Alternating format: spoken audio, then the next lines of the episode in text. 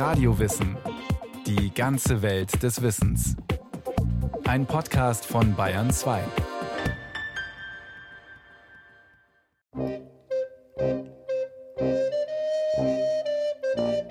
Egal ob Politiker, Alles angekündigt, abgewartet, ausgesessen. Nachrichtensprecher, Guten Abend, meine Damen und Herren, ich begrüße Sie zur Tagesschau. Manager Die Unregelmäßigkeiten bei Dieselmotoren widersprechen allem, für was Volkswagen steht. oder Otto Normalverbraucher. Guten Morgen, ich bin Danja Koch und ich finde es einfach wahnsinnig toll, hier zu sein. Die Stimme ist unsere Visitenkarte. Jede klingt einzigartig. Jede klingt anders. Gezielt eingesetzt ist unsere Stimme ein mächtiges Instrument. Sie kann entscheiden, ob wir bei anderen Menschen ankommen, ob sie uns vertrauen und glaubwürdig finden. Doch haben wir einfach eine Stimme? Ist sie also eine Art Schicksal, mit dem man sich eben abfinden muss? Oder haben wir jede Menge Freiräume und Spielräume und können lernen, unsere Stimme ganz unterschiedlich einzusetzen?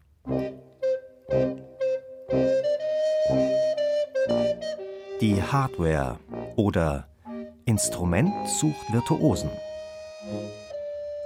Dass wir überhaupt eine Stimme haben, verdanken wir einem Türsteher, einem Multitalent namens Kehlkopf. Er bestimmt am oberen Ende unserer Luftröhre, was rein und was rausgeht. Er ist der Tonangeber, unser Stimmorgan. Das ist so, der Kehlkopf ist an der Schnittstelle zwischen dem Atemweg und zwischen der Schluckstraße. Das heißt, eigentlich ist der Kehlkopf ursprünglich dafür gebaut worden, dass der Atemweg vor irgendwelchen Fremdkörpern geschützt wird. Bernhard Richter, Professor für Musikermedizin und Stimmbildung an der Uni Freiburg. Deswegen hat er einen Verschlussmechanismus und dieser Verschlussmechanismus kann jetzt sehr variabel eingesetzt werden und beim Verschließen kann auch gleichzeitig ein Ton durch die Luft, die durch die Lunge kommt, im Kehlkopf produziert werden. Die Luft aus der Lunge drückt dabei von unten auf eine Art Düse, auf die sogenannte Stimmritze. Die wird durch den Luftdruck geöffnet. Und die beiden Stimmlippen, umgangssprachlich auch einfach als Stimmbänder bezeichnet, fangen an zu schwingen. Ein Ton entsteht.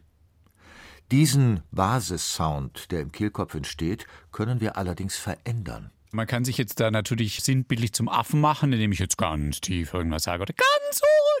Das wäre jetzt die Tonhöhe. Natürlich kann ich das auch mit der Lautstärke machen. Das wäre jetzt die Lautstärke. Die Klangfarbe ist natürlich wesentlich schwieriger, aber ich kann jetzt mal versuchen, in einer sehr persönlichen, fast schon intimen Stimmung mit Ihnen zu reden. Oder ich kann mit einem etwas abweisenden, dadurch auch mit der Lautstärke und auch in der Tonhöhe modifizierten, sehr deutschen Klang argumentieren, der auch etwas gequetscht ist. Also diese Dinge kann man sehr schön machen und auch Schauspieler leben natürlich davon, von diesen verschiedenen Klängen. Wir können unsere Stimme also gezielt variieren. Schon mit den Stimmbändern selbst können wir sehr viel mehr machen, als nur hoch oder tief, laut oder leise zu sprechen, erläutert der Stimm- und Sprachforscher Hartwig Eckert. Ich kann zum Beispiel die Stimme knarrig machen. Es klingt dann zum Beispiel so, wenn ich das jetzt im Extremfall mache. Und das bewirke ich dadurch, dass ich nur den vorderen Teil der beweglichen Stimmbänder zum Schwingen bringe und den hinteren, den knorpeligen Teil gar nicht. Das heißt, die Stimmbänder sind nur vorne geöffnet. Ich habe wenig Spannung in den Stimmbändern und die Öffnungsphase ist extrem kurz. Neben der Knarrstimme ist dann auch noch die Hauch- und die Flüstervariante im Angebot. Die Stimmbänder haben hier sehr lange Öffnungsphasen oder schließen fast überhaupt nicht mehr. Auch das wäre in gewissen Situationen dann wieder angemessen, wenn ich jetzt zum Beispiel sage, Hallo du, was machst du denn heute Abend? Dann hat das natürlich eine ganz bestimmte Signalwirkung. Oder aber ich kann die Flüsterstimme benutzen. Wenn ich jetzt reines Flüstern habe, dann habe ich die Stimmbänder vorne überhaupt geschlossen, dass sie gar nicht mehr vibrieren und ich habe hinten nur die Stellknorpel geöffnet, das ist dann das Flüsterdreieck und dann klingt die Stimme so, als streicht die Luft über eine Papierkante. Ich mache das jetzt mal vor, ich fange mit dem reinen Flüstern an und füge jetzt immer mehr Flüsterstimme hinzu, das heißt die Stimmbänder vibrieren jetzt, aber sie hören noch den Flüsteranteil in der Stimme. Knarr, Flüster, Hauchstimme. All das sind Variationen, die wir also bewusst mit dem Kehlkopf gestalten können. Vollendet wird der Klang aber erst im sogenannten Vokaltrakt, also im Rachen, Mund und Nasenraum, durch Zunge, Lippen, Zähne, Gaumen weiter. Unsere Stimme lässt sich so wie ein virtuoses Blasinstrument bedienen. Ich kann zum Beispiel nasal sprechen. Wenn ich das jetzt so mache, dann hören Sie, dass ich nasal spreche. Oder ich kann das Gegenteil machen, dass ich denasal spreche und dazwischen natürlich auch ein enormes Kontinuum. Ich kann den Kehlkopf hochziehen, wie das hier in Flensburg an der dänischen Grenze sehr häufig ist, oder den Kehlkopf runterziehen, wie das ja eher in Bayern-Dialekt typisch ist. Das sind alles Einflussnahmen, die ich haben kann, oder ich kann, wie Frau Merkel das macht, ein vorderes Zungensetting benutzen, in dem die Zunge meist vorne ist. All das beeinflusst die Resonanzen in der Stimme. Insofern ist es besser zu fragen, wie will ich meine Stimme tatsächlich benutzen, statt was für eine Stimme habe ich denn? Denn wir haben eben nicht einfach eine Stimme, die nun mal klingt, wie sie klingt. Wir können unsere Stimme ganz gezielt gestalten. Und Forscher verstehen immer besser, wie genau wir dabei welche Klänge erzeugen. Es gibt aber eine vielleicht noch viel größere Herausforderung, zu verstehen, wie unsere Stimme dann tatsächlich auf andere Menschen wirkt.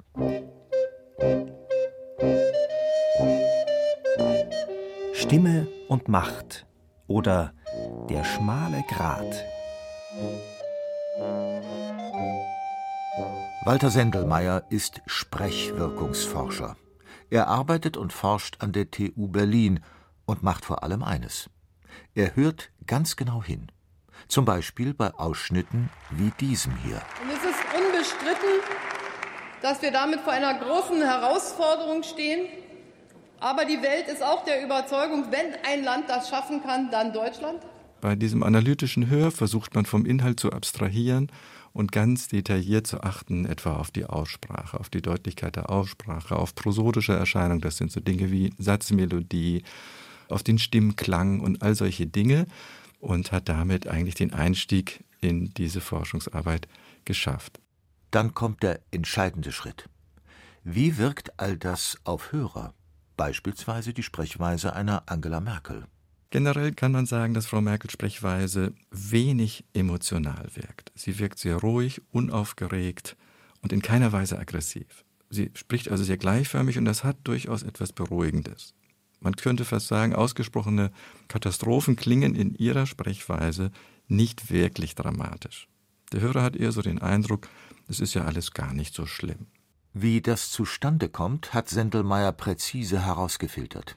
Es liegt zum einen an der Wort- und Satzmelodie, vor allem an der Eigenart, wie Angela Merkel Wörter betont. Um eine Silbe hervorzuheben, geht Frau Merkel mit der Stimme nach oben. Das ist zunächst nichts Ungewöhnliches, das machen viele. Besonders ist bei ihr, dass sie sehr spät in der Silbe, die hervorgehoben werden soll, nach oben geht und meistens dieser Anstieg sich in der nachfolgenden Silbe, die eigentlich schon wieder unbetont sein sollte, noch fortsetzt.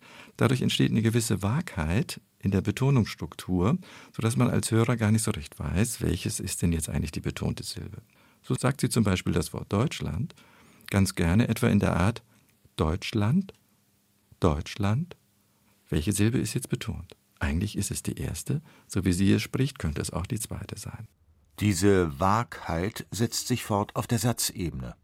Statt einen klaren Akzent im Satz zu setzen und dem Hörer mitzuteilen, das ist jetzt wichtig, das ist entscheidend, bleibt alles recht andeutungsweise. Sprich, die Wahrheit in inhaltlichen Dingen, die man Merkel gerne nachsagt, manifestiert sich bei ihr auch in der Art und Weise, wie sie betont. Interessant ist, dass sie oft bei der Betonung noch die Dehnung hinzunimmt. Und wenn das passiert, dann bekommt ihre Stimme und Sprechweise noch was Tröstendes. Dieses ist ja alles nicht so schlimm, wird dann noch ausgeprägter. So als wollte sie ein kleines Kind trösten, das gerade hingefallen ist und sich ein Knie aufgeschlagen hat. Und man sagt, ist ja alles nicht so schlimm, alles wird gut. Und durch diese Dehnung bekommt dann diese Sprechweise das Tröstende. Fehlt aber diese tröstende Komponente, so wirkt diese unaufgeregte Sprechweise sehr nüchtern und sehr sachlich, fast so, als würde sie Nachrichten verlesen. Das kann man auch schön an der Standardabweichung der Grundfrequenz festmachen. Da hat sie etwa einen Wert von 20 Hertz. Und das ist ungefähr die Standardabweichung, die wir bei Nachrichtensprechern finden. Sehr nüchtern, sehr sachlich, sehr unaufgeregt. Das hat mitunter den Effekt, dass das Maß an Glaubwürdigkeit und an Kompetenz gesteigert wird. Unterstützt wird dieser Effekt durch die Grundfrequenz von Merkels Stimme. Die hat sich deutlich verändert. Positiv verändert. Frau Merkel hat früher relativ hoch gesprochen. Ihr kommt da die Biologie und das Altern zugute. Durch die Wechseljahre hat sich der Hormonspiegel verändert und damit geht bei Frauenstimmen einher, dass in dieser Zeit die mittlere Stimmlage sich deutlich absenkt. Neben Betonung und Stimmklang ist dann noch ein weiterer Aspekt interessant. Merkel spricht erstaunlich undeutlich. Sie nuschelt ein wenig. Das ist ganz interessant, dass sie sich das nicht abgewöhnt hat. Es ist aber nicht so schlimm, dass die Verständlichkeit leidet, sonst hätte es negative Wirkung. So aber hat es auch noch eine zusätzliche positive Wirkung. Es wirkt nicht elitär. Wir haben Politiker, die wirken sehr elitär und das hängt zum Teil genau mit dieser sehr expliziten, sehr wohl artikulierten, fast manieriert klingenden Sprechweise zusammen. Frau Merkel nuschelt leicht. Das wirkt weicher, das passt eben zu den anderen Faktoren, die ich beschrieben habe. Und man hat den Eindruck, das könnte man als Volksnähe interpretieren. Also nicht elitär, nicht abgehoben. Wer hätte das gedacht? Eine Politikerin, die vage betont und nuschelt, macht offenbar alles richtig. Sie nutzt ihre Stimme, um sich Macht und Einfluss zu sichern und sich gegen angriffslustige Politiker in der Opposition durchzusetzen. Die bislang alle abgeprallt sind an auch dieser Sprechweise, an dieser beruhigenden, Art auszudrücken, es ist doch eigentlich gar nichts los, ist doch ganz in Ordnung, was wollt ihr eigentlich? Jeder, der da kämpferisch sie attackiert hat, hat sich letztlich unglaubwürdig gemacht. Und in dieser besonderen Verteilung, Männer greifen an und sie ist die nette, harmlose Frau, haben viele sich gesagt, ach, die arme Frau Merkel, die tut doch keinem was, warum greift er die so an? Das hat ihr jahrelang geholfen, dass ihre Umfrageergebnisse so exorbitant positiv waren obwohl sie eigentlich gar nie so richtig klare Position inhaltlich bezogen hat. Soweit also Angela Merkel. Ganz anders fällt Walter Sendelmeyers Analyse bei Per Steinbrück aus, einem Politiker, der rein stimmlich auf den ersten Blick alles richtig zu machen scheint. Was ist daraus geworden? Nichts, ja nichts ist daraus geworden. Frau von der Leyen läuft mit einem Pappschild rum, da steht Lebensleistungsrente drauf. Das ist ja nicht mal Beschlusslage Ihrer Partei, nicht mal das. Die Betonung? Deutlich klar abgesetzt, sowohl auf Wort als auch auf Satzebene. Im Gegensatz zu Merkel spricht Steinbrück energisch, markant und scharf, macht einfache, klare Sätze. Eigentlich also alles prima, doch die Sache hat einen Haken. Gerade in seiner sehr expliziten Artikulation hat er das, was man in Norddeutschland, speziell in Hamburg, den sogenannten reichen Pfeffersäcken attribuiert hat. Das sind die reichen Hamburger Kaufleute, die eine solche Sprechweise pflegen. Und das wirkt dann eben elitär, das wirkt abgehoben, das passt dann eben nur suboptimal zu einer Partei, die sich mal ursprünglich als Arbeiterpartei oder als Volkspartei heute definiert. Die Beispiele Merkel und Steinbrück zeigen, wie komplex die Sache mit der Stimme und der Macht ist. Eine tiefe, sonore Stimme allein ist längst kein Garant für Macht. Das Gesamtpaket muss stimmen. Sprich, viele Faktoren müssen zusammenspielen und der Kontext entscheidet. Und wie so oft, die Dosierung. Ein bisschen Nuscheln ist volksnah. Zu viel macht unglaubwürdig. Deutliche Aussprache steigert die Verständlichkeit. Zu viel Präzision wirkt schnell elitär. Das ist ein schmaler Grad und das ist eben auch so wichtig, dass man die individuellen Voraussetzungen anguckt und deswegen kann man auch nicht so zwei, drei goldene Regeln vergeben, weil die individuellen Voraussetzungen berücksichtigt werden müssen.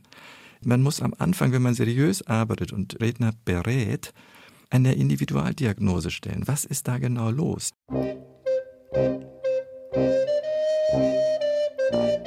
Stimmen und Botschaften oder von Sprechlachern und Weichmachern.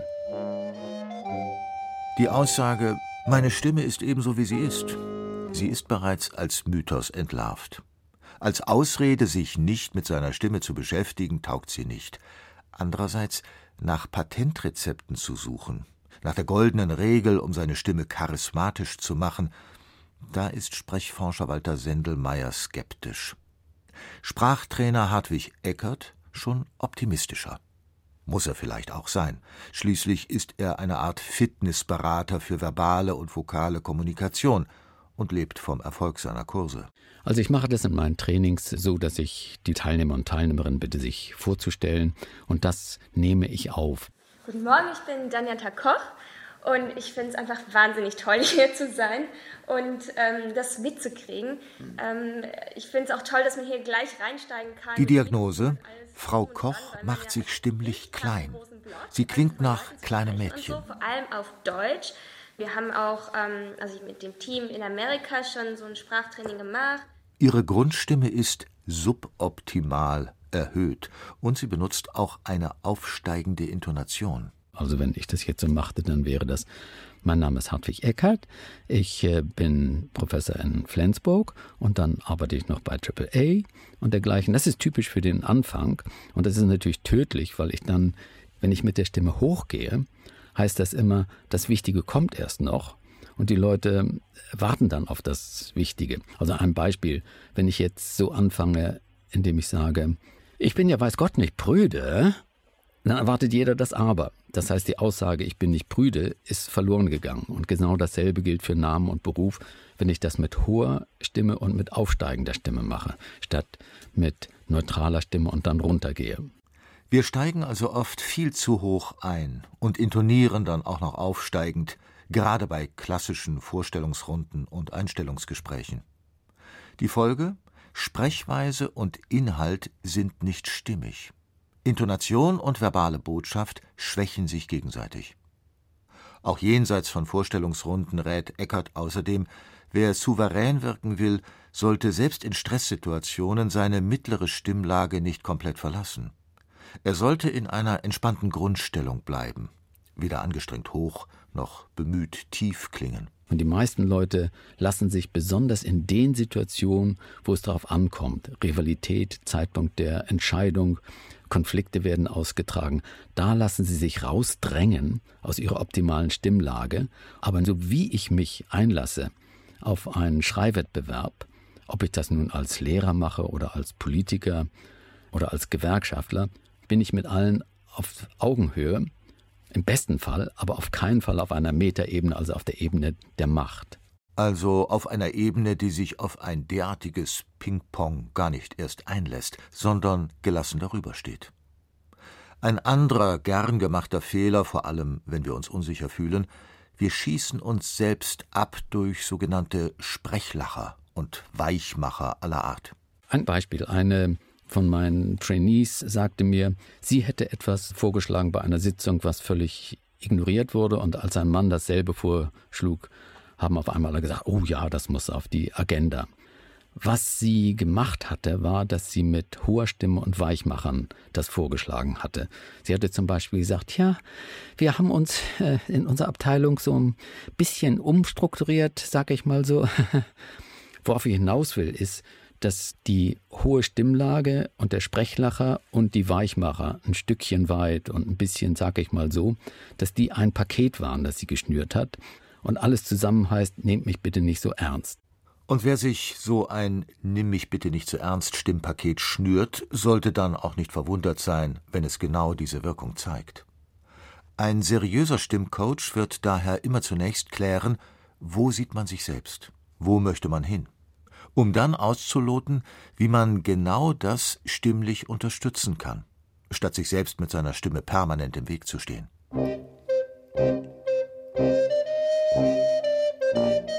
Und was wurde nun aus Frau Koch? Sie erinnern sich, Eckerts Kandidatin aus dem Seminar, die mit der Kleinmädchenstimme. Guten Morgen, ich bin Daniata Koch und ich finde es einfach wahnsinnig toll, hier zu sein. Wenige Stunden später im Seminar hat Frau Koch tatsächlich schon eine ganz andere Stimme gefunden. Mit 18 Jahren habe ich die Schule beendet und bin nach Berlin gekommen, um hier ähm, Klavier zu studieren. Mittlere Sprechstimmlage, fallende Intonation leichter, attraktiver Flüsteranteil in der Stimme und so weiter.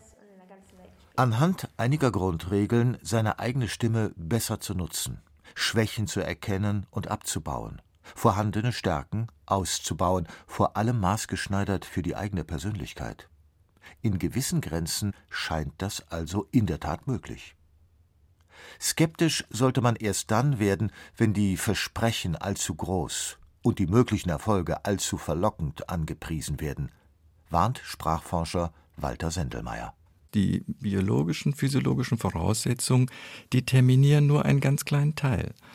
Die Freiheitsgrade sind enorm, die wir selbst bewusst oder unbewusst einsetzen, um diesen oder jenen Stimmklang, diese oder jene Sprechweise dann tatsächlich umzusetzen. Und ja, sicher, da bestehen, wenn bei Ihnen die Voraussetzungen so mittelmäßig Ihnen selbst erscheinen, durchaus Möglichkeiten, durch gezieltes Training das eine oder andere zu verändern, zu verbessern. Wobei ich aber sehr defensiv bin in den Versprechungen. Also es gibt ja viele, die als Sprechtrainer unterwegs sind und sehr große Versprechungen machen, um ihre Seminare vollzukriegen. Aber sie können nicht aus Lieschen Müller, die sich kaum wagt, drei Sätze zu äußern, wenn mehr als fünf Leute vor ihr stehen. Aus einer solchen Person machen sie keine große Rednerin.